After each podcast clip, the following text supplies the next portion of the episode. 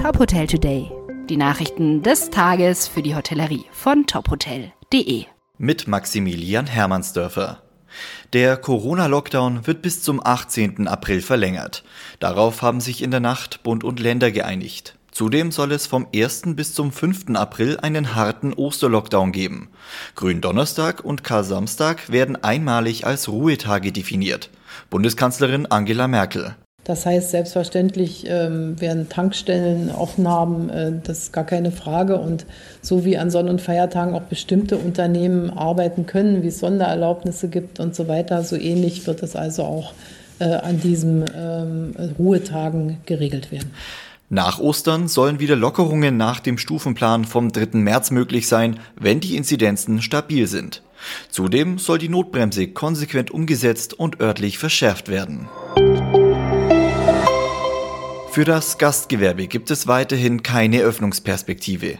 Laut Beschluss ist Urlaub in Deutschland nicht vorgesehen. Zahlreiche Bundesländer, darunter Schleswig-Holstein, Mecklenburg-Vorpommern und Niedersachsen, hatten im Vorfeld für kontaktarmen Urlaub in Ferienwohnungen oder Apartments geworben. Auch die Innengastronomie wurde in den Beschlüssen nicht erwähnt.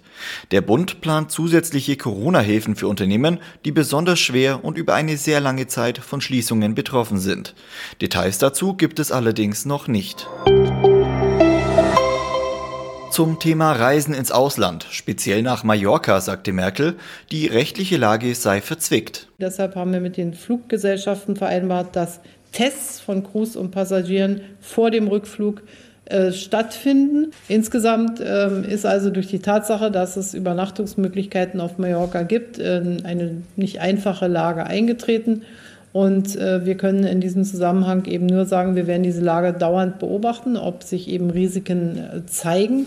Laut Bild haben sich mehrere Airlines bereit erklärt, Reiserückkehrer selbst zu testen. Demnach wollen Lufthansa, Eurowings, Condor und TUI Rückkehrer von Mallorca noch auf der Insel testen. Die nächste Bund-Länder-Runde tagt am 12. April. Weitere Nachrichten aus der Hotelbranche finden Sie immer auf tophotel.de.